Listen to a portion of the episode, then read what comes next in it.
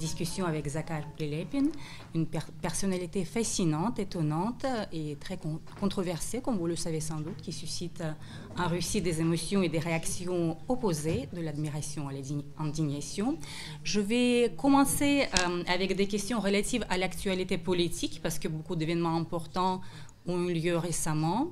Après quoi, je passerai la parole à la salle où il y a sans doute beaucoup d'amateurs d'œuvres littéraires de Zahar qui ont hâte d'échanger avec lui. Alors, comme, euh, euh, comme cela a été dit lors de la présentation, vous avez toujours été, Zahar, un citoyen actif, un militant, mais là, récemment, vous avez franchi une étape supplémentaire parce que le 1er février, vous avez annoncé la création de votre propre parti politique qui s'appelle Pour les vérités. À côté de vous, on y trouve des personnalités très hétérogènes, beaucoup d'anciens combattants du Donbass, mais aussi des personnalités artistiques euh, comme l'acteur Ivan Akhlabyssin, des musiciens connus en Russie, ou l'acteur américain Steven Seagal, dont la présence parmi les patriotes russes peut surprendre. Pourquoi avez-vous décidé de former votre parti politique? Pourquoi aujourd'hui? Et pour quelle vérité, ou pour quelle vérité au pluriel, voulez-vous vous battre, Zahar Прилепин, vous et vos compagnons Главным побуждением для того, чтобы создать собственную политическую организацию, стала революция в Киеве, так называемый Киевский Майдан.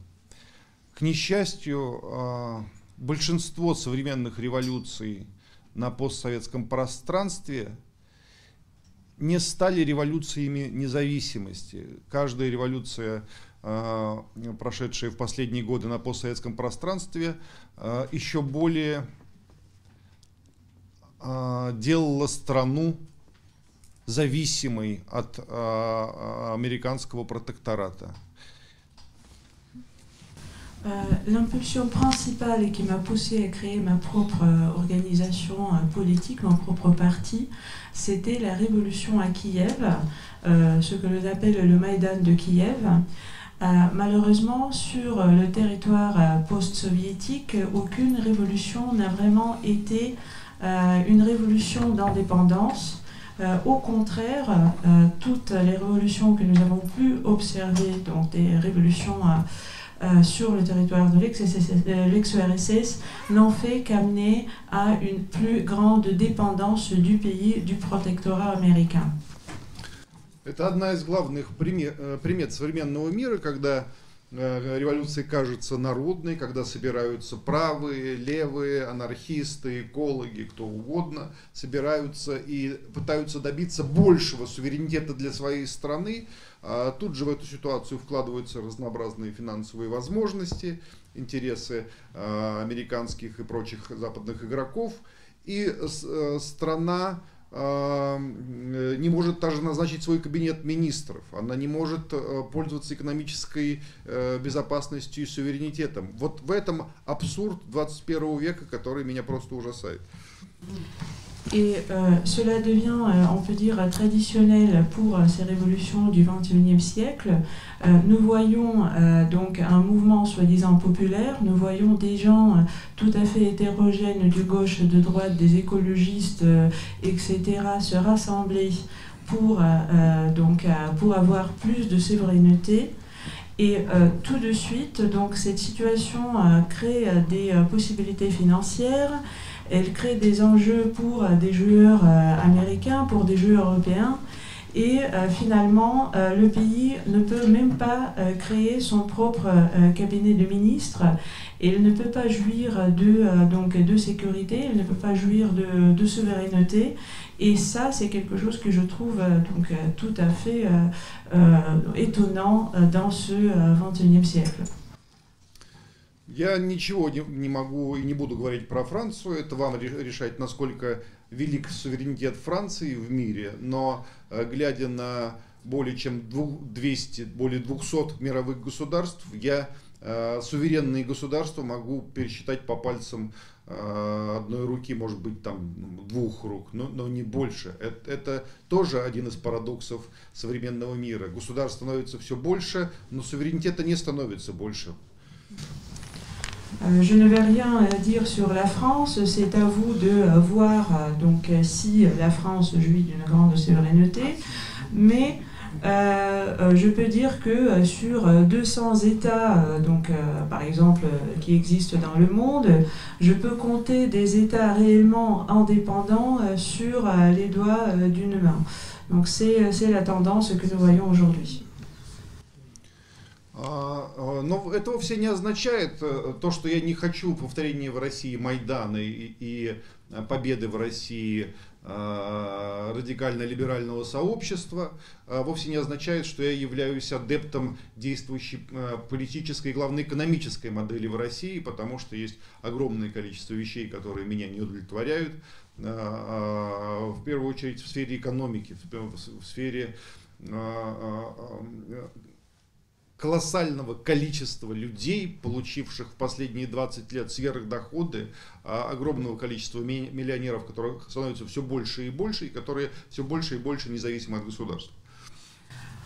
Mais le fait que je ne soutiens pas le Maïdan, que je ne voudrais pas qu'en Russie euh, viennent au pouvoir euh, donc des radicaux et des libéraux, ça ne veut pas dire euh, non plus que tout, donc, que tout m'arrange dans la situation donc, économique et politique aujourd'hui en Russie, parce qu'il y a des choses donc des choses qui euh, donc, euh, qui, ne me plaisent pas du tout. Par exemple, le fait que euh, aujourd'hui, donc c'est surtout la situation économique et c'est surtout le fait qu'aujourd'hui il y a donc le nombre des personnes riches, énormément riches, des millionnaires. Donc ce nombre n'arrête d'augmenter et ces gens-là deviennent tout à fait indépendants de l'État. А меня э, иногда спрашивают на Западе, что ну, Россия большая, Россия красивая, но что, что вы можете предложить? Потому что раньше вы могли предложить коммунистическую модель, до этого могли предложить православную модель. Какую модель может сегодня предложить Россия? Мне кажется, что Россия должна предложить всему миру не свой образец, а просто суверенитет. Россия должна стать одним из... Э, как сказать, обеспечивателей, одним из гарантов э, суверени, суверенитетов для всех игроков, которые желают быть суверенными. Вот главная задача России в текущем веке. Et euh, aujourd'hui, euh, donc euh, des étrangers me demandent bon, euh, euh, la Russie, c'est un grand pays, c'est un très beau pays, mais qu'est-ce que vous pouvez offrir comme modèle euh, avant, euh, vous offrez au monde le modèle communiste, euh, avant cela encore le modèle orthodoxe. Quel serait votre modèle pour aujourd'hui?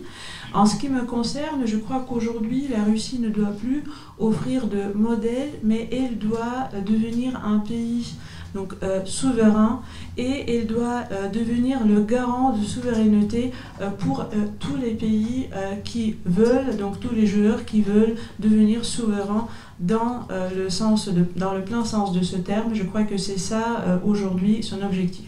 Justement, en, parlant des choses, des, détails de votre programme, il n'y a pas que la souveraineté qu'il contient, mais aussi des choses un peu plus concrètes, des valeurs concrètes on pourrait les résumer comme l'association du conservatisme social assez prononcé et de l'anticapitalisme, lui aussi très prononcé.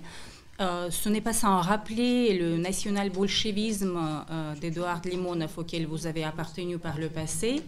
Euh, trouvez-vous que les idées de droite et les idées d'extrême gauche peuvent se marier non seulement en théorie, mais aussi en, en pratique, qu'on peut en faire un projet concret Et puis, est-ce que, enfin, pour les, pour les valeurs, pour les valeurs de droite, il n'y a pas de problème. Il y a une vraie demande sociale pour ce genre de valeurs. Euh, tandis que pour les, les valeurs d'extrême gauche, est-ce que les Russes sont euh, réceptifs à votre discours très anti-bourgeois? Parce qu'on a l'impression que l'économie du marché a quand même, euh, s'est bien implantée en Russie. Comment voyez-vous cette Russie anticapitaliste que vous appelez de vœux Quelles mesures concrètes pourrait-on y prendre? Quelles, mesures vous voulez prendre en tant qu'un homme politique, ou presque aujourd'hui? Euh, quelles mesures comme expropriation, comme nationalisation, je ne sais pas, mettre d'autres oligarques en prison Qu'est-ce que vous envisagez? Конечно, да. Э, мы собираемся, но мы не будем про это вслух говорить сразу же, а, потому что надо дойти еще до, до ближайших выборов, хотя бы э, не будучи обвиненными в экстремизме.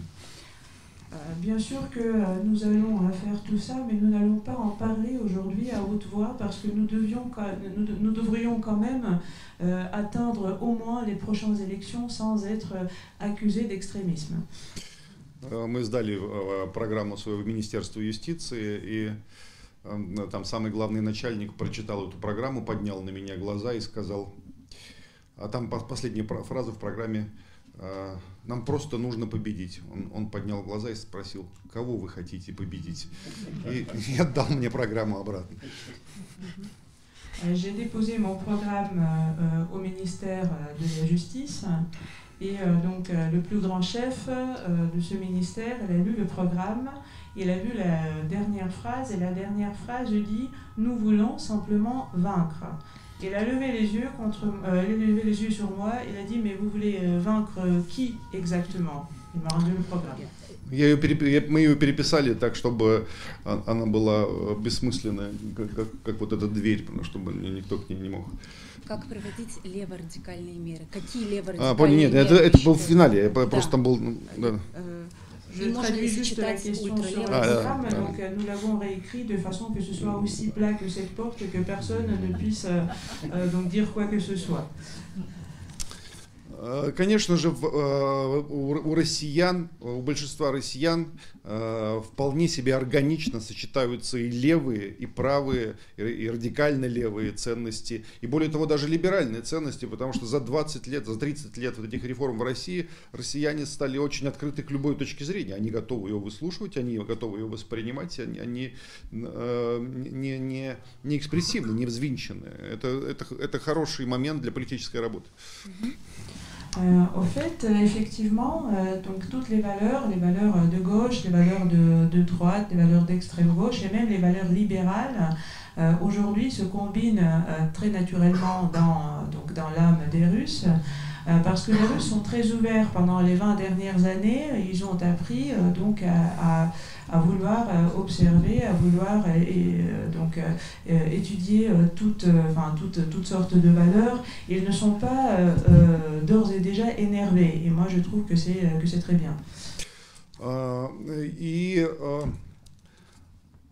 Вот этот вот как бы либерализм сознания, он, он породил э, очень высокое чувство ответственности за, за политику. Сейчас я вхожу в, состав коллегии э, по, по изменению Конституции в России. 75 человек работают над э, внесением поправок в Конституцию. Вот э, э, самая частая поправка, которую предлагают мне мои друзья, читатели, слушатели, зрители социальных сетей, это требование вернуть статью в Конституции о том, что недра основные богатства государства принадлежат гражданам государства, не могут быть приватизированы, не могут принадлежать част, частным лицам. Это, безусловно, базовая вещь, которой мы будем добиваться, которая необходима. Et euh, donc ce, enfin, cette sorte de libéralisme politique, elle a créé aussi euh, donc, une sorte de conscience de responsabilité politique. Euh, aujourd'hui, je fais partie euh, d'un rassemblement donc, euh, qui est appelé à apporter des amendements dans la constitution russe. Et l'un des, amendements qu'on me propose régulièrement, donc mes, mes sympathisants, mes lecteurs, les citoyens russes, c'est donc de, de de ramener à la Constitution l'article qui dit que les, les, gisements, les richesses de Russie appartiennent aux citoyens et ne peuvent être privatisés. Et je crois que c'est effectivement euh, donc euh, l'une des positions de base et nous allons euh, lutter pour qu'il soit accepté. Et другая тема, которую я хочу сказать, это тема нашей законодательной власти. Вот когда я был молод, когда только началась демократия в России, врачи, учителя, представители рабочих коллективов могли а, избираться в городские, областные и государственные думы. Сегодня, я не преувеличиваю, даже городская дума требует, чтобы у тебя был миллион долларов. Если у тебя нет миллиона долларов, ты никогда не изберешься. А место в Государственной Думе стоит 5, 6, 7 миллионов долларов. Нам а, принимают законы исключительно долларовые миллионеры. Это абсурдное совершенно состояние, когда э, э, страну представляют люди, которые не представляют страну. И, безусловно, перед нами стоит задача введения ценза на, на, на, для людей, сверхбогатых людей, которые не могут попасть в законодательные органы. Более того, в этом вопросе, как ни парадоксально, я даже имею, как сказать, Э, людей внутри Кремля, которые со мной согласны, которым тоже очень сложно работать с, с э, супермиллиардерами, они тоже с ними не могут найти общий язык. Поэтому это не настолько э, ну, умозрительная и невозможная идея, как может показаться. Ее можно реализовать. Et donc, un autre point concerne nos, nos pouvoirs législatifs. Quand j'étais jeune, après l'effondrement de, de l'URSS, donc dans les premières années de la Russie, Euh, les, des médecins, des professeurs, donc euh, des gens représentant euh, toutes les professions pouvaient être élus dans le conseil municipal, pouvaient être élus donc, dans les demandes de région, etc. Alors aujourd'hui, ce n'est plus possible. Aujourd'hui, même pour se faire élire au conseil municipal, demain de la ville, il faut au moins un million de dollars. Et la place dans la demande d'État euh, coûte donc de, 5 à 7 millions de dollars. C'est-à-dire que nous vivons avec des lois euh, qui ont été adoptées par des millionnaires qui ne possèdent pas des millions de roubles, mais des, millions de dollars.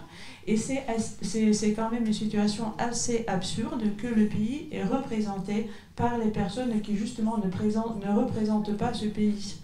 Euh, et donc, euh, euh, je voudrais, donc je, vais, je vais me battre pour introduire des restrictions pour que des personnes qui donc dépassent un certain niveau de revenus ne puissent plus être élues. Et assez absurde que cela, enfin assez étrange que ça puisse paraître, j'ai même donc des gens qui pensent autant à l'intérieur du Kremlin pour qui c'est assez difficile de travailler avec les milliardaires. Ah, vous étiez clairement en opposant à Vladimir Poutine jusqu'en 2014, euh, jusqu'à la crise ukrainienne, après laquelle vous l'avez plutôt soutenu. Euh, est-ce que vous voyez comme un opposant à Poutine euh, Qu'est-ce que vous pensez de son bilan de 20 ans? Est-ce qu'il a fait plus de bien ou de mal pour son pays? Мне, мне кажется, что президент России, безусловно, историческая личность, и он вызывает у меня интерес, и, и э, я пытаюсь понять, что, что, что это за человек, до сих пор пытаюсь понять, потому что это очень ну, сложный, сложный и изменяющийся человек. Euh, il me semble que euh, donc le président russe est sans aucun doute une personnalité historique et j'essaie euh, de le comprendre, j'essaie de le cerner jusqu'aujourd'hui. Donc je m'efforce à le comprendre parce que c'est une personnalité très complexe et surtout c'est une personnalité changeante. Мне нравится, что Владимир Путин очень религиозный человек, даже не, не в прямой связи, может быть, даже с религией, а, а в связи с тем, что он постоянно думает о тех вещах, которые больше человека, которые важнее человека, которые сильнее человека. И очень он, э, как мне рассказывают, он очень много времени проводит своим духовником, и мне это очень любопытно. А, а, мне э, это совершенно очевидно, что он э, человек, долгих решений, что он э, не, отвечает немедленно на вызовы, а продумывает план на 5, 7, 10, 15 лет. И это всегда сюрприз и для России, и не только для России, что у него сейчас в голове. Э, это мне тоже симпатично. А, а, но другая черта Владимира Путина, мы, мы все зависимы от той среды, в которой мы провели молодость. И Владимир Путин воспитан, безусловно, а, либералами, воспитан, безусловно, людьми, которые принесли в Россию перестройку и демократию, воспитан на книгах Солженицына. И те люди, которые совершали а, вот этот переворот в России, э, либерально-демократический, по-прежнему обладают на него сильным влиянием. И поэтому Путин разнороден. Я не могу сказать о нем вот что-то, свести к одному понятию, эту фактуру. Alors, euh, ce que j'aime bien euh, donc, en Poutine, c'est qu'il est, ce que c'est une personne religieuse, et euh, pas dans le sens donc qu'il va beaucoup à l'église, mais dans le sens plutôt qu'il pense toujours des choses qui sont plus grandes que l'homme, plus importantes que l'homme, plus fortes que l'homme. Et on me dit qu'il passe beaucoup de temps avec son père spirituel et donc cela me plaît beaucoup. Et c'est aussi, enfin ce qui me plaît, c'est aussi le fait que c'est une personne qui prend des décisions à long terme, c'est-à-dire qu'il ne va pas relever les challenges tout de suite, mais il va réfléchir pendant 5 ou 10 ans ou 15 ans pour prendre une décision. Euh, la décision qui devient une surprise, donc une surprise non seulement pour l'étranger, mais aussi pour les Russes qui ne savent pas ce qu'il a en tête à un moment euh, donné. Mais de l'autre côté, il faut dire que euh, nous tous, nous sommes éduqués, nous sommes formés par le milieu qui nous entoure. Et euh, le milieu euh, donc, euh, qui entourait Poutine dans, dans, ses, quand il était plus jeune, c'était donc ce milieu libéral, c'était le milieu qui a amené à donc l'effondrement de l'URSS. Il a grandi en lisant les livres de Solzhenitsyn et les gens qui euh, étaient à l'origine de euh, donc euh, de ce de, de, de, ce coup d'État, de ce, de ce changement donc de régime libéral et démocratique. Je crois qu'ils ont toujours une certaine influence sur lui et c'est inévitable. На Западе многие думают, что Путин циничный человек и жесткий человек. Ну, как всякий политик, он, наверное, э, может позволить себе быть жестким, но не больше, чем большинство мировых лидеров. Но Путин, безусловно, идеалистический человек, человек с представлениями, которые меняются под воздействием окружающего. Безусловно, он пришел ко власти 20 лет назад как человек, который верил, что возможно необычайная дружба с Западом, что возможно вот сделать все хорошо для Запада, и Запад тоже будет очень хорошо относиться, и Америка будет очень хорошо относиться. И э, очень долго он действовал в этой парадигме, вплоть до э, так называемой Мюнхенской речи 2007 года, когда он сказал, ну прекратите, ну мы же так много вам уже отдали, почему вам все время мало, чтобы мы, э, хочется, чтобы мы отдали вам все. Вот, и, и потом год за годом он, он видоизменялся, и если бы не позиция, скажем, нескольких лидеров мировых во, во время Киевского Майдана, конечно же, бы не было бы ни Крыма, ни, ни, ни, ни Донбасса, но в России есть такое слово «кинули», я не знаю, как его переведешь, но его просто кинули, ему пообещали, что все будет хорошо, и они взяли и убрали Януковича, и кинули Януковича, и кинули Путина, и, конечно же, он не мог на это не отреагировать. Все западные лидеры знают это, и э, я иногда даже, мне болит, болит сердце, мне жалко его идеализма, я боюсь, чтобы он не стал совсем злой от, от, от цинизма мира. Euh, donc, euh, enfin, en Europe, à l'Occident, on dit souvent que Poutine est quelqu'un de cynique, quelqu'un de dur. Je crois qu'en tant qu'homme politique, il peut se permettre d'être dur, mais il n'est pas plus dur quand même que la majorité, enfin, que plusieurs leaders mondiaux. Euh, mais ce qu'il faut dire, c'est que c'est quand même un idéaliste, c'est euh, donc une personne qui, euh, qui est inspirée par donc, certains idéaux. Et quand il, commençait, quand il commençait son premier terme, il croyait à l'amitié avec les USA, à l'amitié avec l'Occident. et il faisait beaucoup de choses pour cela en croyant que s'il en fait assez, la Russie serait finalement aimée par donc, euh, par les pays étrangers. Euh, et il est allé jusqu'au, jusqu'en 2007 quand il a prononcé son discours à Munich en disant mais euh, arrêtez quand même, on vous a déjà tant donné, voulez-vous qu'on vous, qu'on vous donne tout? Et ce qu'il a changé, c'est la crise en Ukraine.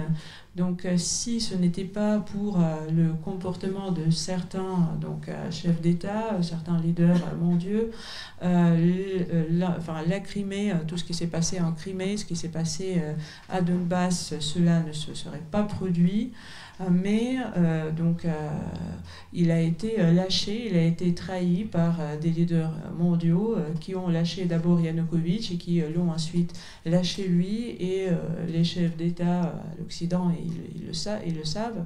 Et donc, depuis, son comportement a changé. Но, с другой стороны, когда я вижу, что у нас э, за последние 4 года э, список миллиардеров и долларовых миллионеров в России стал в 3-4 раза больше, а список бедных людей тоже стал в два раза больше. Когда я вижу, какие огромные поместья в половину Швейцарии или в половину Норвегии у ближайшего окружения Путина, я думаю, ну зачем ты такой добрый? Ну, ну почему ты так любишь людей и тем более таких конкретных людей? И это тоже проходит через мое сердце. Mm-hmm. Et donc, euh, euh, quand je voyais euh, donc euh, les, enfin, euh, quand je voyais Poutine, des fois, ça me faisait mal au cœur. Je me disais que euh, donc que ces, ces, comportements donc des leaders mondiaux, ça allait finir par briser son idéalisme et il deviendrait tout à fait méchant. Mais en même temps, quand je vois quand je vois grandir la liste des, des millionnaires, des milliardaires en Russie qui a grandi euh, de deux ou de trois, de trois, de quatre fois, et en même temps, euh, donc, euh, la quantité des pauvres en Russie qui grandit aussi, quand je vois des, des, manoirs, des, donc, des châteaux enfin, qui, qui sont assez grands que la moitié de la Suisse ou la moitié de la Norvège, que se construisent les, donc, les amis de Poutine, je, demande, mais alors, pourquoi es-tu aussi bon? Surtout, pourquoi es-tu aussi bon avec certains gens de ton, de, ton entourage? Et ça, ça me fait mal le cœur aussi. Parlons justement de la crise ukrainienne, un moment euh, très important de, l'histoire récente de la Russie euh, et de l'Ukraine, un, moment qui a divisé profondément les deux sociétés. Alors quand la crise ukrainienne éclate en 2014, vous vous engagez très rapidement dans le Donbass où les séparatistes prennent le contrôle des territoires autour des villes de Donetsk et de Lugansk vous fournissez euh, l'aide médicale et humanitaire, vous devenez euh, conseiller d'Alexandre Zakharchenko, le dirigeant de DNR, l'une des deux républiques euh, autoproclamées. Et puis vous vous engagez militairement en créant votre propre bataillon de bénévoles qui se bat contre l'armée ukrainienne.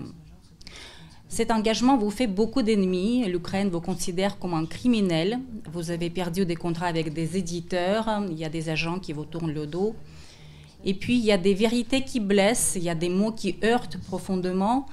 Euh, ainsi, euh, vos aveux très crus euh, sur la brutalité de votre bataillon, euh, mais aussi sur euh, un certain sentiment d'impunité qui semble être le vôtre, qui choque profondément l'opinion publique en Russie et pas qu'en Russie. vous dites ne pas craindre la justice ici-bas, être seulement face à votre conscience, à la justice supérieure euh, vous saviez sans doute que ces mots euh, allaient choquer. Euh, regrettez-vous de, les avoir prononcés? Et puis plus globalement, est-ce que cela vous arrive de regretter le fait même d'avoir pris les armes? Я сейчас слушал ваши цитаты, и, когда вы говорили, приводили мои слова, что я не боюсь никакого правосудия, кроме собственной совести, я был горд сам собой. Я даже забыл, что я такое говорил, мне кажется, что это самые правильные слова я нисколько не сожалею о своем выборе, потому что а, в тех регионах, где я работал, где я жил, где я воевал, а, живут несколько миллионов людей. И я абсолютно уверен, что любая международная комиссия, европейская, американская, канадская, австралийская, которая провела бы там референдум в 2014 году, в 2016 или в 2020, она получила бы всегда один тот же результат, что большинство населения этих территорий а, желают получить независимость или присоединиться к России.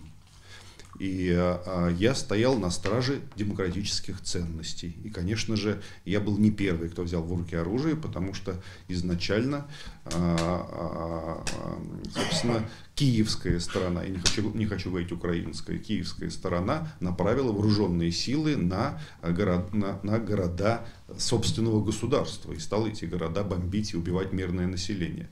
И в данном случае моральный вопрос уже не стоял. Мы не были первыми, кто взяли в руки оружие. Ну, так.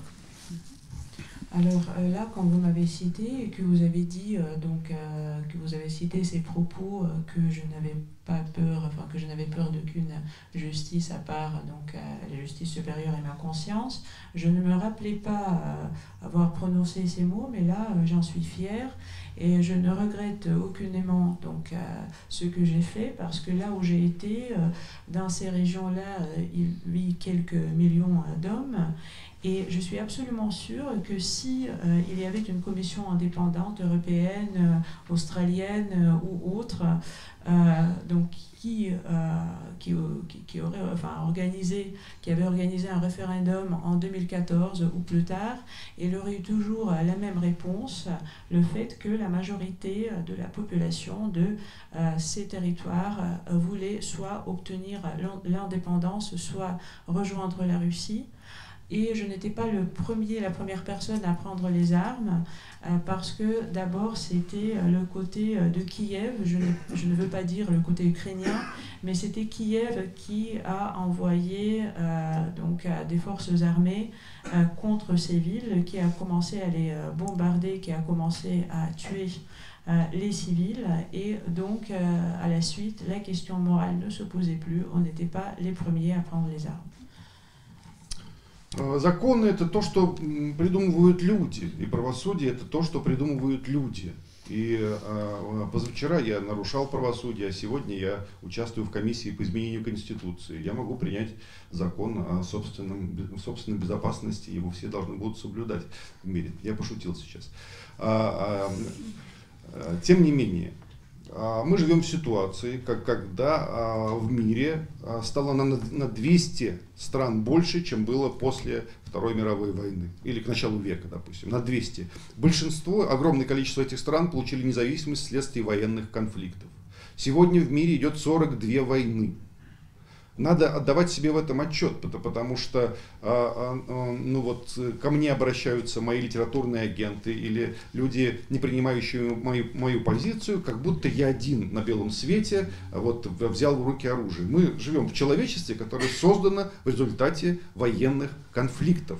И сегодня эти конфликты продолжаются. И большинство конфликтов инициировано, инициированы главными мировыми демократиями. Не Захаром Прилепиным, не Владимиром Путиным, не Россией, не Сталиным, а мировыми демократиями. Надо отдавать себе в этом отчет.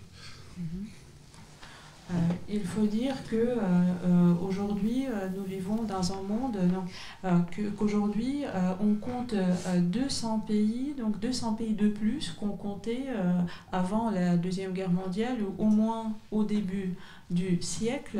Et donc la majorité de ces pays a été créée euh, donc, euh, a reçu l'indépendance à la suite d'un conflit armé. Et aujourd'hui, il y a 43 euh, guerres qui se, donc, qui se déroulent dans le monde.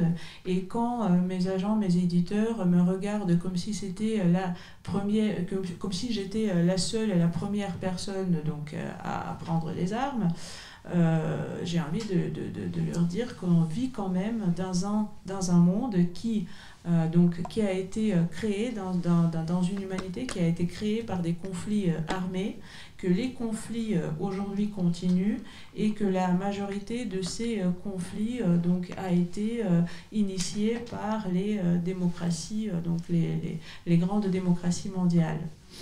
Vous venez de dire que vous êtes parti dans le Donbass pour défendre la démocratie, pour défendre le choix du peuple du Donbass euh, qui ne voulait plus euh, euh, être, faire partie de l'Ukraine.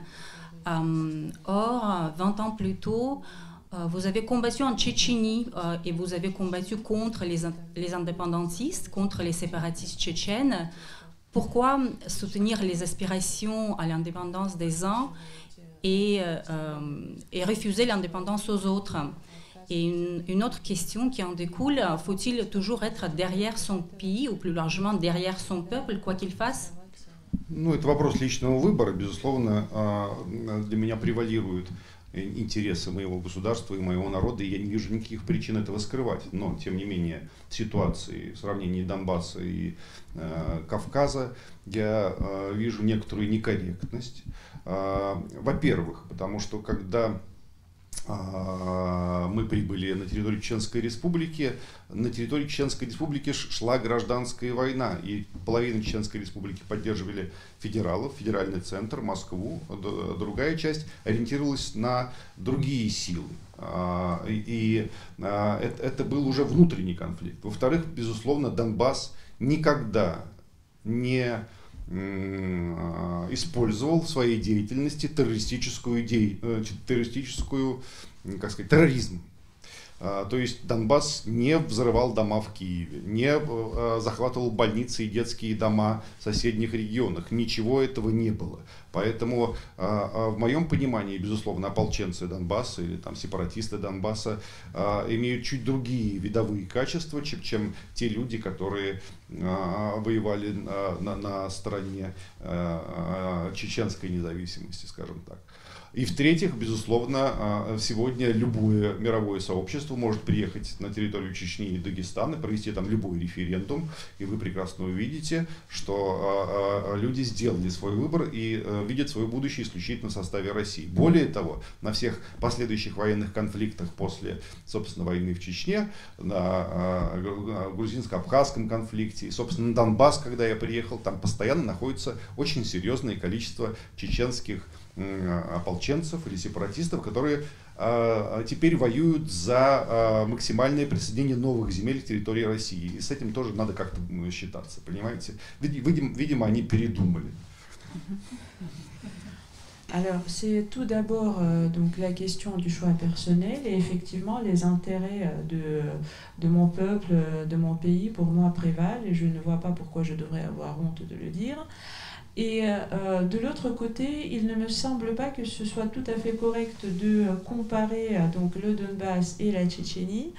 Euh, tout d'abord, quand on était venu en Tchétchénie, il y avait, il se passait sur euh, le territoire, donc de, sur son territoire, un conflit intérieur. C'était une euh, guerre civile qui commençait, et dans cette guerre, donc la moitié de, citoyens soutenaient les forces fédérales, soutenaient le centre fédéral qui se trouvait à Moscou, et l'autre moitié donc soutenait, on va dire, d'autres forces et d'autres intérêts. Et ensuite, et ensuite, donc, euh, euh, il faut dire que euh, quand même les combattants donc de Donbass n'ont jamais recouru au terrorisme dans leurs actions. Ils n'ont jamais fait exploser des immeubles d'habitation à Kiev.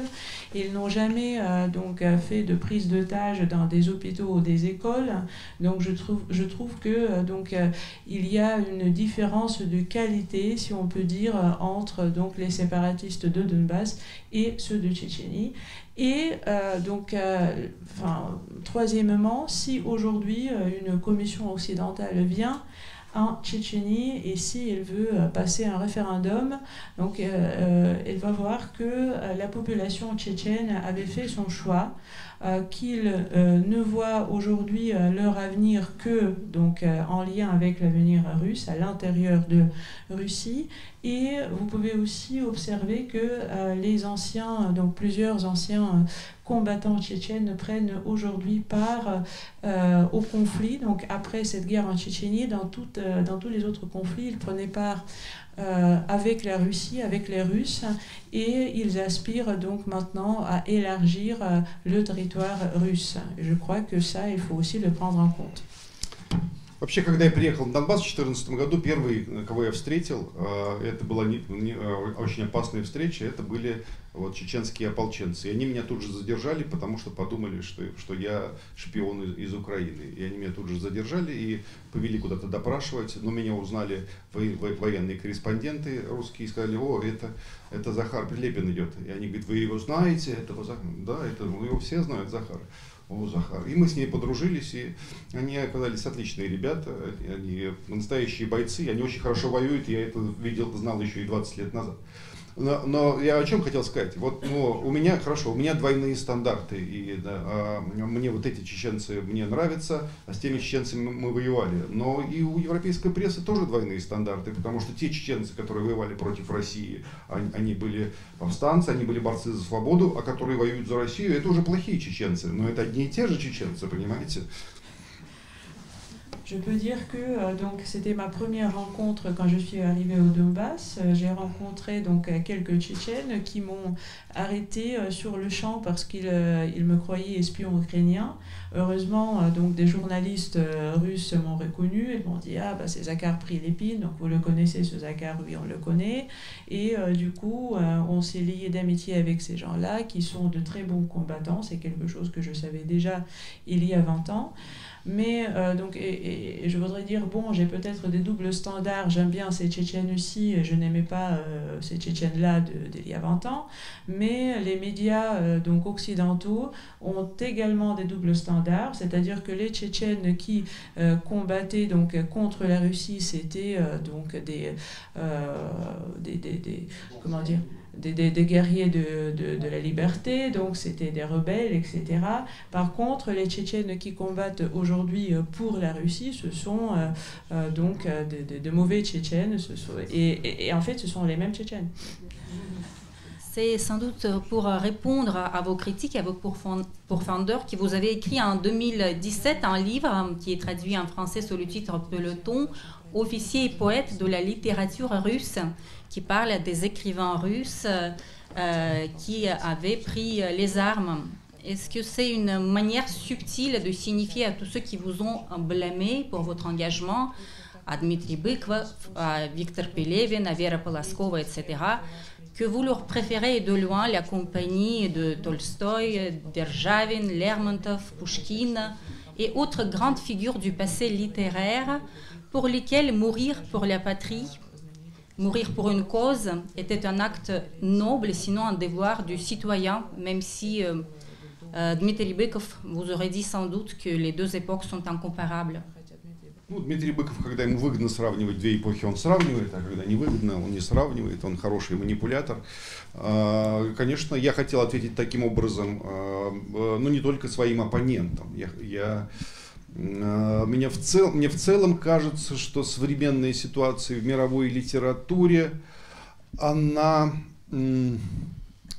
проявляет определенное насилие по отношению к писателю, насилие без применения физического насилия, потому что еще 50 лет назад возможно было представить, что такие люди, как Хемингуэй или Киплинг, получали Нобелевскую премию. А, сто лет назад и французские, и, и русские, и какие угодно американские писатели легко брали в руки оружие в том в случае, если они считали это, это правдивым. Сегодня это вызывает просто истерику. Ты писатель, ты не должен этого делать. Но чем писатель отличается от официанта или фермера? Ничем. Он, он, он особенный? Нет, он не особенный. И, конечно же, мы живем в ситуации, когда никакую крупную мировую премию не дадут такому писателю. И писатели стали зависимы от этого. И писатели стали пацифистами, и писатели стали миротворцами. Но они лукавят, когда они говорят за мир, получают премию, но при этом живут в мире, где происходит 42 войны. Они сняли с себя ответственность за это. Мне не кажется это честным.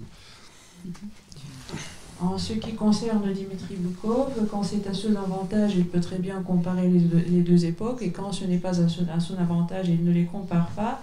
Euh, c'est un manipulateur. Et en ce qui me concerne, effectivement, c'était, enfin, j'avais envie de répondre, mais non seulement à mes pourfendeurs, c'était aussi une réponse plus générale parce que je trouve que l'opinion publique aujourd'hui, euh, euh, le monde aujourd'hui exerce une certaine violence sur les écrivains, euh, non pas une violence physique, mais il y a 50 ans encore, on pouvait très bien imaginer que les gens comme Kipling ou Hemingway euh, donc, euh, puissent euh, recevoir par exemple un prix Nobel. Il y a 100 ans, les écrivains russes, américains, français et d'autres prenaient, donc, prenaient les armes si, voilà, s'il si, si, le, le, fallait.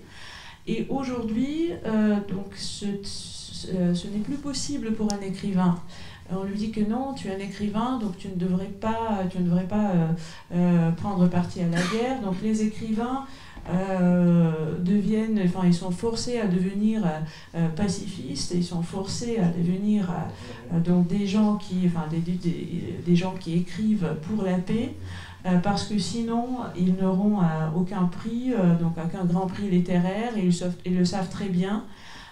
et en quoi est-ce que l'écrivain diffère d'une autre personne, donc par exemple d'un serveur ou de n'importe quel autre métier. Pourquoi devrait-il être différent а, Мне говорят, что началась другая эпоха, но вот я писал эту книгу, там 19 век, и там те же самые мировые игроки. Там Россия, так или иначе немцы, там уже появилась Америка, там очень сильная Британия, там, безусловно, Франция, там, может быть, шведы еще и немножко поляки, но в целом те же самые игроки, и в моей книге те же самые территории, которые и сегодня. Это Кавказ, это, это Украина, там же происходит война, там же те же самые игроки, те же самые экономические интересы, такое же количество войн, но только э, сменилась эпоха. Я так не пойму, где она, собственно, сменилась, в чем, в чем эти изменения. В том, что просто литераторам не дают Нобелевскую премию за то, что они ездят на войну. И больше других причин я, собственно, и, и, и других примет изменения эпохи я не вижу. Euh, on me dit que euh, l'époque a changé, mais en fait, dans mon livre, il s'agit du 19e euh, siècle. Et au 19e siècle, on pouvait déjà observer les, les mêmes joueurs politiques sur la carte. c'était donc des Russes, des, enfin, c'était une Grande-Bretagne qui était très forte à l'époque. c'était bien sûr l'Allemagne, la France et l'Amérique qui avaient déjà émergé. Donc euh, on, peut rajouter peut-être euh, un peu enfin, de Pologne, un peu de Suède, mais en général c'était euh, les mêmes, donc les mêmes pays qui entraient dans les mêmes conflits qui était mené sur le même territoire, c'est-à-dire c'est encore le Caucase dans mon livre, c'est encore euh, l'Ukraine, c'était à peu près euh, donc euh, les mêmes guerres. Et là, quand je regarde tout cela, je ne vois pas en quoi l'époque est-elle différente, peut-être uniquement dans le fait que si l'écrivain va en guerre, il sera privé du prix Nobel. Мы же живем в мире Голливуда, понимаете? Мы живем в мире Голливуда, где проповедуется война, где все основные мировые персонажи – это э, люди, производящие насилие. Они висят в том числе и на улицах ваших городов. Э, а, все американские супер, супергерои. И это никого не вызывает никаких вопросов. Америка страна, которая имеет самую большую армию, базы по всему миру, и, и а, она не исповедует пацифизм, она предлагает пацифизм слабый, слабым. Пусть слабые исповедуют пацифизм, пусть э, лишенные суверенитета исповедуют пацифизм, пусть писатели будут пацифисты, а мы не будем пацифисты, потому что мы Америка, и, и мы повесим везде своих героев. Но это же просто, но это же так. Ну, где изменилась эпоха? Эпоха изменилась только для потерявших суверенитет, а Америка до сих пор живет в Древнем Риме. Euh, aujourd'hui, on vit euh, dans un monde imposé par euh, Hollywood et Hollywood, donc, il impose de la violence. Même si vous regardez les, donc, les héros des films les plus connus que vous avez ici accrochés sur, sur des affiches, les super-héros, ce sont tous des gens qui agissent par la violence. L'Amérique a une énorme armée, elle a des bases dans le monde entier, et c'est pas les Américains qui vont prêcher le pacifisme. Pour eux, le pacifisme, c'est euh, euh, donc pour des pays faibles, pour des pays euh, privés de, de souveraineté, tandis que donc elle-même, elle n'y est pas du tout. Et je ne vois pas en quoi donc l'époque a changé. Elle a peut-être justement changé pour ces pays affaiblis, tandis que l'Amérique continue à vivre à l'époque romaine. Я опять возвращаюсь к тому, с чего я начал свой разговор. Я не за войну, я против войны. Я миротворец, я демократ. Я за то, чтобы в мире была разноцветная, цветущая сложность, чтобы все могли отстоять свой суверенитет. Только об этом речь. Я против глобализма. Я за разноцветный, разнообразный мир. Euh, je voudrais dire encore, je ne suis pas pour la guerre, je suis pour la paix, donc euh, je suis euh, pacifiste, mais je voudrais juste que le monde reste hétérogène, reste diversifié et reste donc de, multicolore, c'est-à-dire je suis contre le globalisme, je suis pour que chaque pays ait donc sa propre souveraineté et que le monde reste divers vous critiquez beaucoup vos opposants libéraux pour leur foi euh, naïve selon vous en démocratie occidentale et c'est bien fait. Euh, vous dénigrez leurs aspirations à ce que la Russie devienne un pays normal, entre guillemets, un pays euh, de type occidental, avec les mêmes règles politiques, avec l'état de droit, avec les droits individuels. comme, comme, priorité absolue, avec l'alternance de pouvoir, etc., etc. Pensez-vous vraiment que la Russie diffère tellement de l'Occident et qu'elle ne peut, ne doit le suivre en rien et puis que la Russie et l'Occident sont voués à être éternellement en conflit Нет, я так не думаю. Я как раз думаю, что Россия хранительница нормальных, нормальной европейской традиции, европейской сложности она работает именно в этом русле, потому что я предлагаю не подражать Западу а, в том, в чем разочаровались уже огромное количество людей на Западе, ну, позвольте сказать, простых людей на Западе, а, а, которые э, сегодня, скажем, во Франции перестают голосовать за Макрона. Сколько? В два раза упало, а, упал его рейтинг, потому что какая часть французов считает, что он представитель а, не просто богатых, а, а очень богатых французов. Вот я о, о таком виде либерализма говорю, что он даже, даже на Западе не, не, не нравится. А почему он должен нравиться в России? Потому что мы, мы э, может быть, понимаем под словом либерализм разные вещи. Я за индивидуальные права, я за свободы человека, но я против того, чтобы финансовые группы а, а, управляли нашими обществами. Euh, non, euh, donc euh, pas du tout.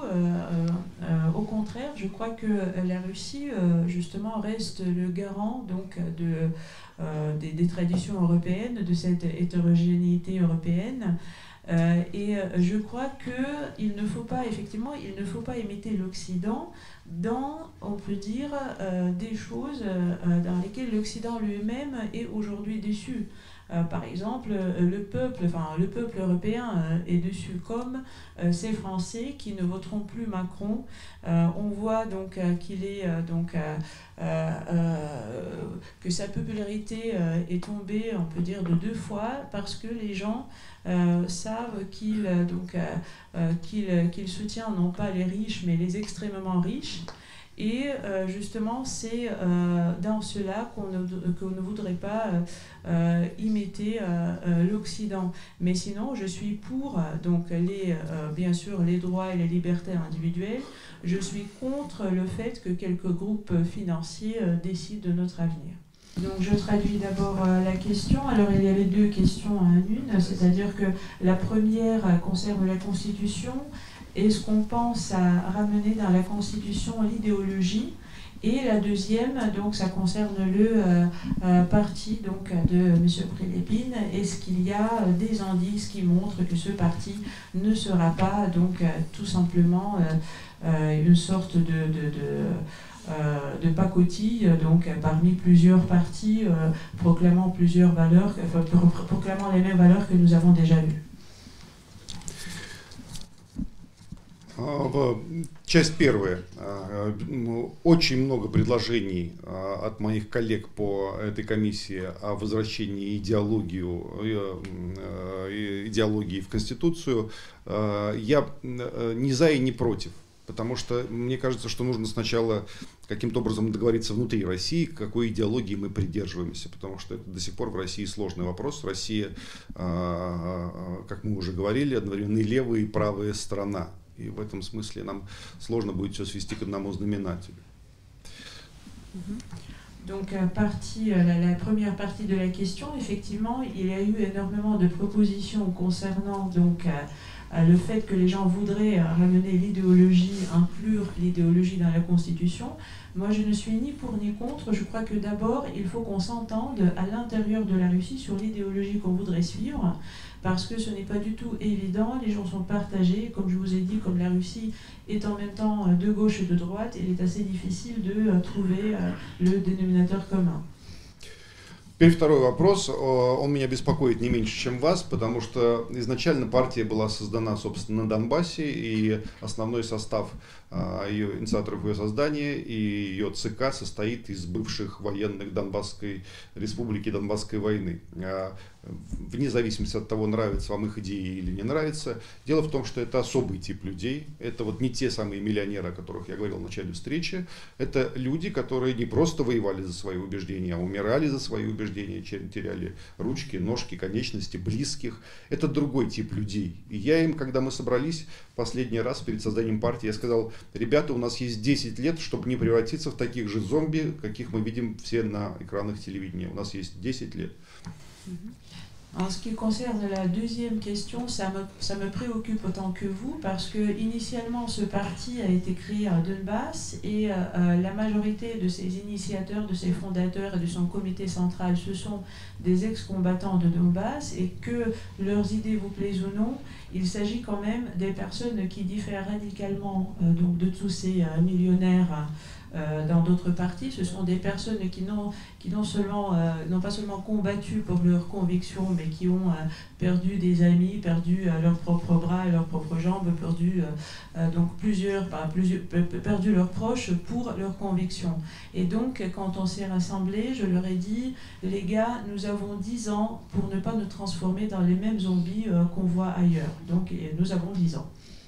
Ну, вы хотите, чтобы я открыл все свои планы, и чтобы они были известны всем моим противникам. Я не буду этого делать. И вообще представление о политике, что это э, э, рейс поезда Париж-Бордо, это не, ну, то есть как вы будете себя вести? Я поеду отсюда вот туда.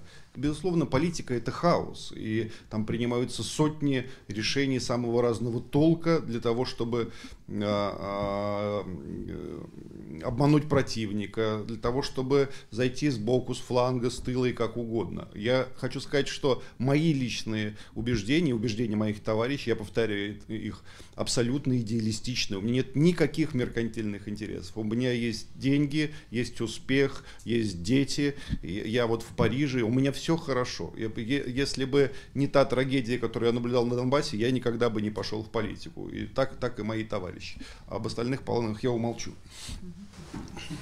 Bah, donc, euh, vous voulez que je vous dévoile tous mes projets et qu'ils soient aussi bien connus à tous mes, à tous mes opposants. Euh, je vais peut-être pas le faire, mais je voulais juste dire que euh, ce n'est pas correct d'imaginer la, la, politique comme le train Paris-Bordeaux, c'est-à-dire, voilà, je veux d'ici, je voudrais aller là-bas et j'y vais direct. Ce n'est pas ça.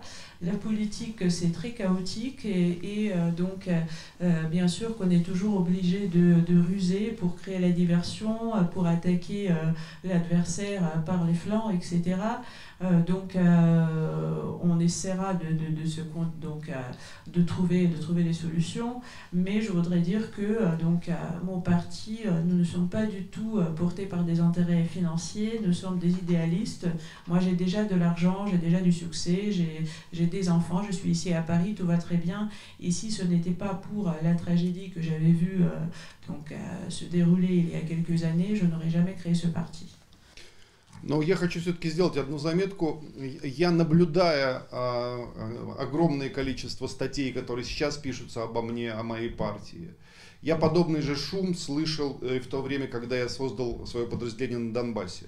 Я вот хочу сказать, что 99% того, что пишут самые известные, самые маститые, самые популярные политологи, это блеф, это фейк. Эти люди не знают ничего. Они не имеют представления ни о каких реальных механизмах тех или иных решений. Я, будучи там на Донбассе, зная, как все происходило, я уверяю, что люди, которые писали обо мне, не знали ничего. Вот сегодня я наблюдаю точно то же самое.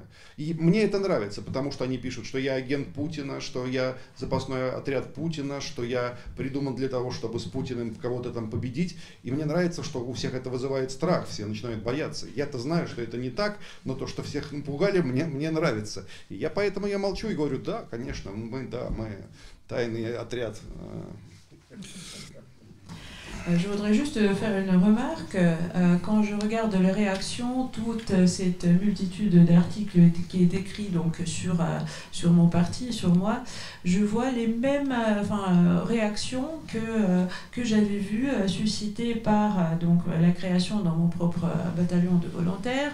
Et je vois que 99% donc, de, de ces donc, politologues très renommés, très connus, euh, ne comprennent rien à rien, ils ne savent pas du tout, ils ne comprennent pas les mécanismes euh, de prise de décision, tandis que moi je les comprends.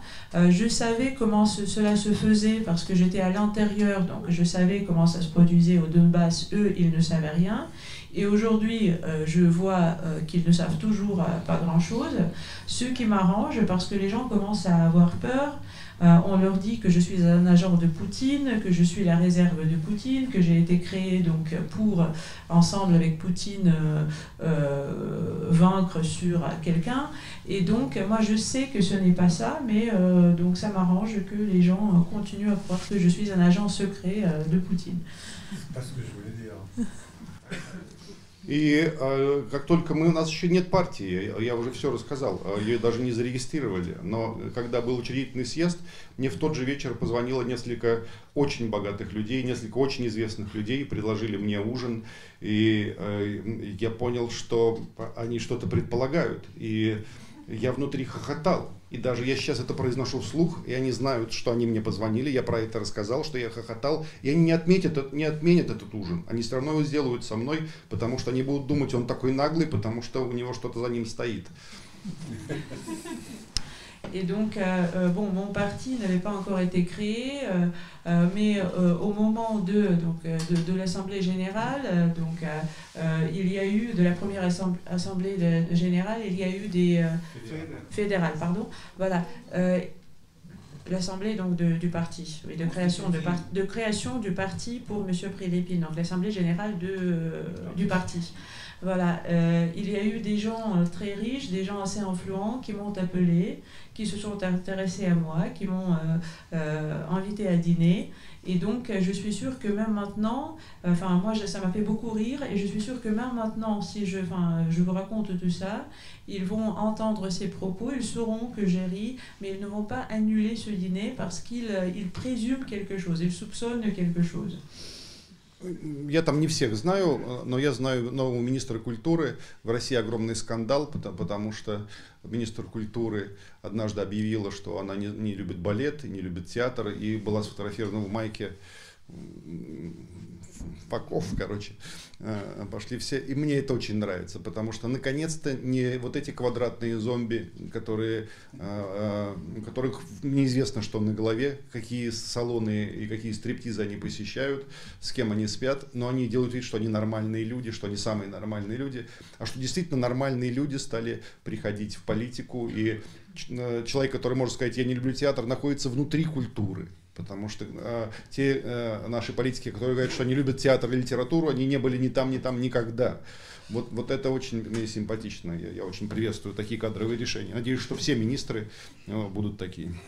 Je ne les connais pas tous, mais je, je connais euh, donc notre nouvelle ministre de la Culture euh, qui me plaît beaucoup parce qu'il y a eu un énorme scandale donc, quand elle a été euh, nommée. Euh, parce que à un moment, elle s'était permis de dire qu'elle n'aimait pas le ballet, qu'elle n'aimait pas le théâtre. Et euh, un jour, elle s'est fait, euh, donc elle s'est laissée prendre en photo avec un t-shirt qui disait "Je ne vous connais pas, allez vous faire voir". donc, et je crois que c'est, quand même, ça, ça, vous rafraîchit beaucoup après tous ces zombies carrés donc traditionnels qui eux, on ne sait pas donc dans quel salon, de, dans quel striptease ils vont, chez qui ils vont, mais qui donc s'efforcent de créer l'impression des gens tout à fait normaux. Euh, euh, c'est bien quand les gens vraiment normaux commencent à venir en politique et j'espère que le reste des ministres lui rassemblera. Ну, на Донбассе все, все уже произошло. Вот на той части Донбасса, что контролируется Донецкой и Луганской народными республиками, а, они постепенно будут входить в состав России. Там уже большинство жителей уже получили российские паспорта. Экономика этих регионов уже переведена на российские экономические рельсы. Там уже ну, преподавание, по сути, университетское российское. Вот, и, и а, а, это уже завершенный вопрос и, и может только интересовать, признает ли когда-нибудь Европа да, Донбасс и Крым или не признает, но это не уже, ну, это, это уже вторично. А, а в целом, конечно, я уже говорил, что для меня решением вопросов по Донбассу, по полным, э, как бы, полным территориям Республики Донбасса был бы э, референдум при поддержке всех европейских демократий, которые провели бы его там совершенно прозрачным и сами для себя бы, ну, как бы узнали волеизъявление этих граждан. Это было бы честно, и ни у кого никому не было бы претензий, никто бы не мог говорить про российский след. Россию можно было в принципе туда не пускать и сделать без России, но этого никто не будет делать. Alors, euh, en ce qui concerne les événements, donc tous euh, les événements euh, se sont déjà produits, au moins sur la partie du Donbass qui est contrôlée par les républiques populaires de Donetsk et de Lugansk. Ces républiques vont progressivement entrer donc en Russie, c'est-à-dire qu'aujourd'hui même leur économie commence à donc elle, devient enfin, comment dire elle, devient partie de l'économie russe. L'enseignement universitaire euh, donc, est pratiquement russe aujourd'hui et ça va continuer. Mais en ce qui concerne, euh, donc, il, ne reste qu'à attendre que euh, l'Occident donc accepte qu'il reconnaisse la Crimée et le Donbass. Mais pour moi, la, la, vraie solution serait été sur tout le territoire du Donbass, un référendum organisé par les pays occidentaux, un référendum tout à fait transparent où euh, on pourrait tout simplement euh, ne pas laisser entrer la Russie, donc euh, qui montrerait nettement les préférences du peuple de Donbass et où on ne pourrait plus retrouver la trace russe, mais c'est un référendum qui ne va jamais être fait.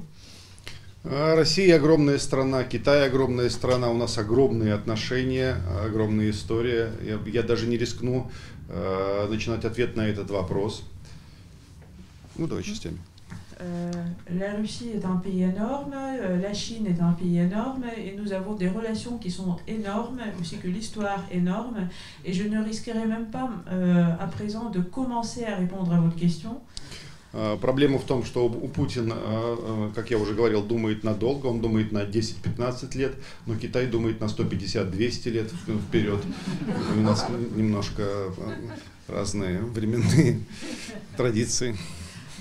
Le problème est dans le fait que, comme j'ai déjà dit, euh, Poutine prend des décisions à long terme, il réfléchit pendant 10 ans ou 15 ans, mais en ce qui concerne la Chine, ça va être plutôt 50 ans, 150 ans ou 200 ans, donc on n'est pas vraiment dans le même cadre temporel.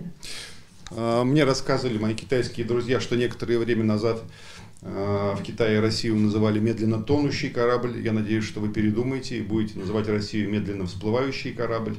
В свою очередь, мы знаем, что Китай вечен.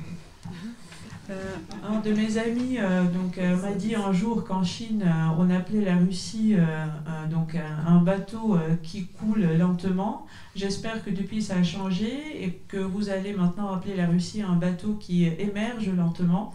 Euh, et en ce qui nous concerne, nous savons que la Chine est éternelle.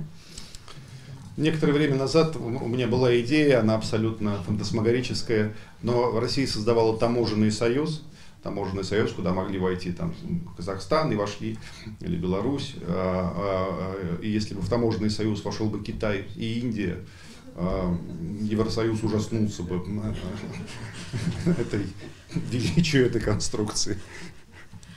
Et euh, donc, il y a, enfin, j'avais une idée qui était assez fantastique, mais euh, donc le, euh, enfin, la Russie a créé l'union douanière. Comment L'union douanière. L'union douanière, donc où aujourd'hui entre Kazakhstan, Biélorussie, et d'autres pays. Et pour moi, une union douanière qui qui pourrait contenir aussi la Chine et l'Inde, ça ferait tressaillir l'Union européenne.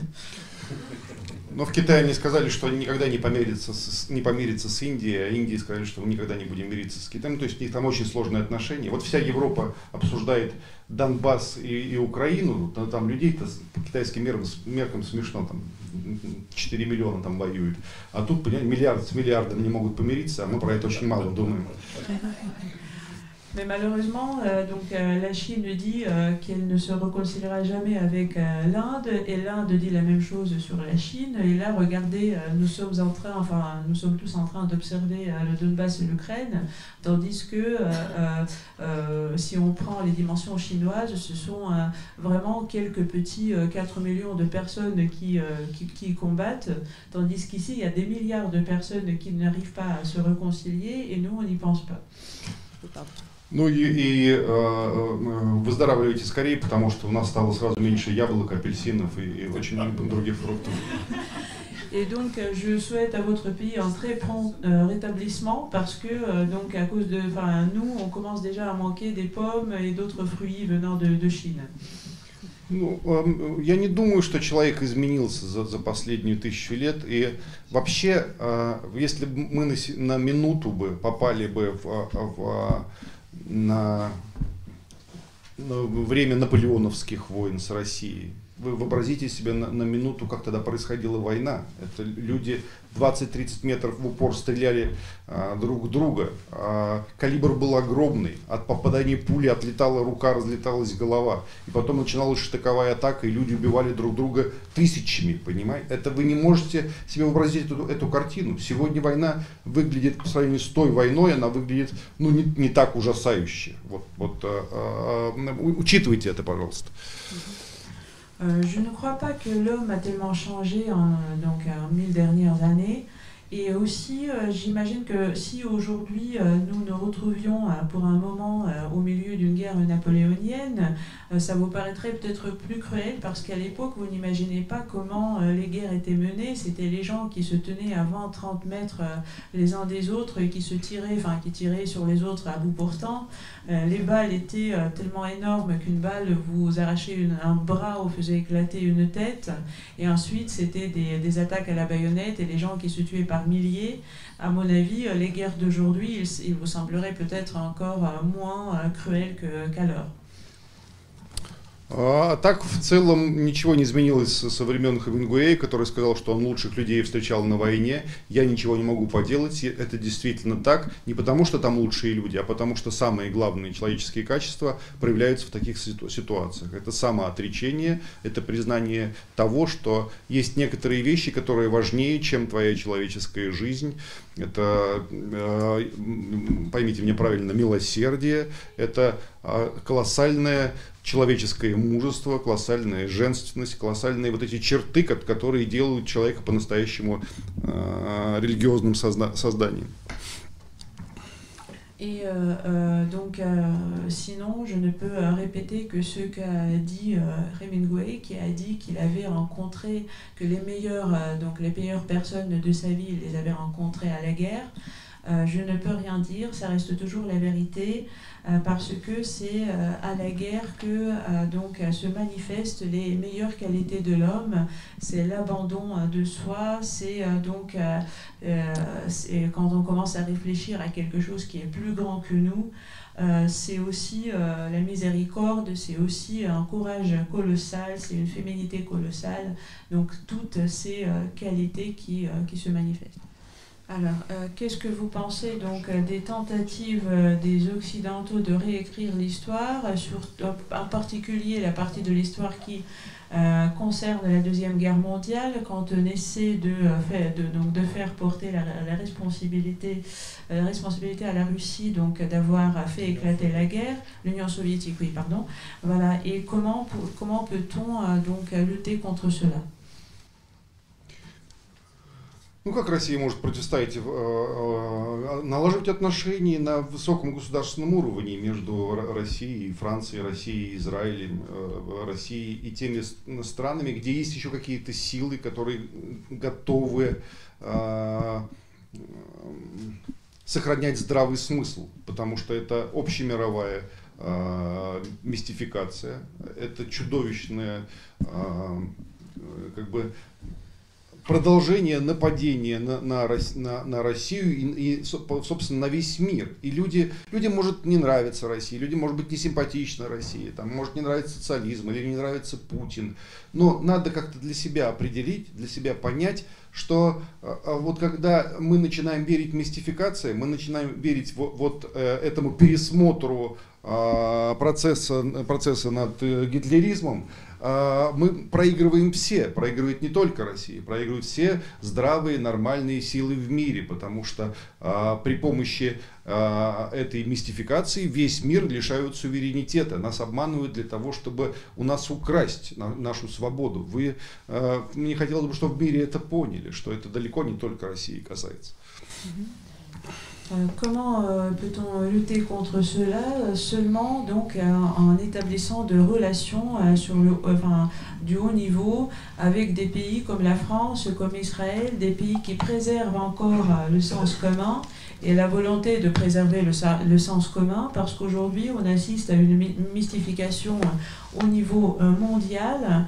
Cette mystification, ce n'est que, on peut dire, c'est une attaque sur la Russie. Et euh, il faut comprendre que euh, donc, euh, cette révision, on peut dire, du procès du Nuremberg, de cette révision, il n'y a pas que la Russie qui souffre, mais il y a tout, enfin, tous les pays souffrent parce que le but de cette révision, c'est de nous ôter notre souveraineté, notre liberté, et donc il faut qu'on y pense. Donc la question est euh, euh, sur le fait qu'il y a des, euh, donc, des, des, des, volontaires français aussi dans le Donbass, y compris Irvin Cassel, qui est donc l'ami l'ami des, deux hommes ici présents. Et la question c'était comment ils vivent là-bas et si ce sont de bons soldats. Мы с Ирваном служили в одном полку. В, одном, в разных батальонах. Я даже звал его к себе в батальон. У, него там культовый статус, и, и он бесстрашный человек. При этом совершенно интеллигентный человек, э, умеющий говорить человек. Это только, только украинская пропаганда делает вид, что там на Донбассе одни дикари, э, ну, как бы дегенераты. А, нет, конечно, там огромное количество интеллигентных людей. Вот в моем батальоне а, было два чеха, два итальянца, а, французы тоже были, но мне с ними близко не сталкивала судьба. И они растворяются в общем контексте, и, и э, э, понемногу мы все становились донбасскими людьми, мы понемногу мы все становились украинцами, и мы все начинали говорить «шо». Я не знаю, как ты это переведешь, но даже Ирван. Euh, donc, euh, en ce qui concerne euh, Ervan, on était dans le même régiment, mais dans différents bataillons. Donc, je le connais, c'est quelqu'un de très intelligent, c'est quelqu'un qui, qui, parle très bien, et ce n'est que la propagande ukrainienne qui veut faire croire qu'il n'y a que des dégénérés et des sauvages du côté du Donbass. En fait, ce n'est pas ça. Moi, dans mon, dans mon bataillon, j'avais donc des Tchèques, des Italiens, des Français aussi, et tout, enfin, ils s'intègrent tous, ils se diluent tous dans ce contexte euh, euh, général, et ils deviennent tous euh, des gens du Donbass et ukrainiens, et on commence tous à dire chaud, c'est la version donc ukrainienne de, de dire quoi. Même Ervan, il a fini par dire chaud. Я забыл, конечно, было очень много сербов, вообще сербов было больше всего. А, а, был один американец, был один англичанин, и было бы очень много людей с Латинской Америки, мне оттуда писали, но им очень дорого лететь, э, вот, и, и, и они просили, чтобы мы их привезли, и они, возможно, не уехали бы вообще никогда. Euh, j'ai oublié de dire qu'il y avait euh, beaucoup de Serbes donc, euh, dans le bataillon. il y avait un Américain, un Anglais, et il y avait une grande demande des gens de l'Amérique latine, mais c'est pour eux c'était trop cher de se déplacer. donc, et ils nous demandaient de les faire venir. Je crois que si on les faisait venir, ils ne repartiraient jamais. Абсурд ситуации в том, что э, на Донбасс, равно как и на ту сторону, э, шли воевать э, одновременно и правые, и левые. То есть вот, вот к нам приезжали итальянцы, они говорили, мы правые. Я говорю, ну с той стороны тоже правые. Они говорят, это неправильные правые, а мы вот правильные правые. И левые тоже приезжают к нам и считают, что здесь левые идеи. Но некоторые левые ехали туда, думали, что там левые идеи, хотя там сразу победили везде олигархи. Я не знаю, как они себя убедили в этом. Вот и кого только не было, не было либералов. Они не ехали ни туда, ни, ни сюда, потому что они за мир. Euh, l'absurdité de la situation, c'est que de deux côtés, il y avait des gens de gauche et des gens de droite. Donc, il y a eu des Italiens dans, mon bataillon. Ils disaient, euh, euh, donc nous, on est de droite. Mais je leur disais, de l'autre côté, il y a aussi des gens de droite. Ils se disaient, non, ça, c'est pas la vraie droite. La vraie droite, c'est nous. Et donc, c'était la même pour la gauche. il y avait des gens qui allaient combattre de l'autre côté en croyant que donc là-bas, ce sont des gens de gauche, tandis que je ne sais pas comment ils, ils auraient pu le croire en sachant que les oligarques ont presque, enfin, ont pris le déçu presque illico. Et euh, donc... Euh, euh, Что последнее вы сказали? У меня вылетело из головы. И у меня тоже уже. Ah, il y avait du tout, il y avait du tout, sauf les libéraux, parce que les libéraux sont pacifistes. Ну, я думаю, что вот весь сегодняшний вечер мы примерно об этом и говорили, и мое представление о том, что есть наша национальная идея на сегодняшний момент, а, я тоже о нем сказал. Россия хранительница традиции, русской национальной традиции, европейской традиции и гарант существования суверенитетов в мире. Вот э, это та, та идеология, с, которой мы хотя бы сегодня можем работать. Дальше, как только мы начнем говорить, э, э, я за Ленина, я за Сталина, я за Николая II, я за Петра Первого, мы начнем друг друга убивать тут же. Да? И, и это, лучше туда даже не, не ходить. Euh, donc la question a été euh, comment vous euh, donc quelle est votre conception de l'idée nationale russe? Parce qu'il faut formuler cette idée nationale, sinon on va toujours errer dans l'obscurité. Et donc l'idée, alors la réponse, c'est que nous avons parlé aujourd'hui justement tout le temps de cette idée nationale. Et pour moi, c'est le fait que la Russie est le garant des traditions nationales russes, des traditions européennes, et le garant de l'existence de la souveraineté dans le monde. Et euh, pour moi, c'est l'idéologie avec laquelle on peut déjà travailler, tandis que si on commence à se prononcer pour, pour, euh, pour Lénine, pour Staline, pour Nicolas II, pour euh, Pierre le Grand, on va commencer à s'entretuer. Я хочу сказать еще одну вещь. Вот эта книга, которая там представлена, книга «Взвод. Офицеры русской литературы», она не только о русской литературе, не, не только о поэзии, а, это головокружительные истории, э, биографии людей, которых подобным сегодня нет. Сейчас не делают людей, которые могут быть одновременно воинами, поэтами, выступать против царя или за царя, идти на каторгу, из каторги на бал, э, выпить ведро шампанского, утром проснуться и начать философский диспут. Это потрясающие люди, и так получилось, что я описываю войны начала 19 века, и в основном половина этих персонажей воевала со Францией. Вот, и, и там огромное количество документов, которых вы никогда не читали. Э, э, как воспринимали русские, французских солдат, французских военачальников, как происходили эти сражения. И самое главное, как эти люди, дойдя до Парижа, как они были влюблены в Париж, как тут же они пошли по театрам, знакомиться с режиссерами, ходить по салонам. Вот, вот это все настолько парадоксально и удивительно для меня, и для вас это тоже будет открытием. Et donc je voudrais faire une remarque que ce livre donc, que vous voyez là-bas, le livre donc officier et poète de la littérature russe, il ne parle pas seulement des officiers russes, donc il parle de, il, il contient des histoires vertigineuses, des biographies vertigineuses des gens euh, dont on ne fait plus euh, aujourd'hui. Donc il n'y a pas, il n'y a pas de, de, leur pareil. Enfin, on ne trouve plus aujourd'hui des gens qui peuvent en même temps être poètes et guerriers, euh, donc qui peuvent être pour le tsar, contre le tsar, donc aller en prison, en bagne, revenir et aller au bal. Donc ce sont des gens tout à fait particuliers. Et comme le livre est consacré aux guerres du 19e siècle, la moitié des guerres c'était contre les Français. Et donc vous trouverez plusieurs documents que vous n'avez euh, vu, euh, que, que, vous n'avez jamais euh, lu encore, et qui parle de la, de la perception des soldats russes, donc des, enfin, des Russes, hein, des soldats français, des chefs de guerre français, qui donc qui racontent comment, en arrivant à Paris, ils se sont tout de suite épris de Paris, ils sont allés au théâtre, etc. Et donc, c'est ça qui, voilà, qui, qui, est très intéressant.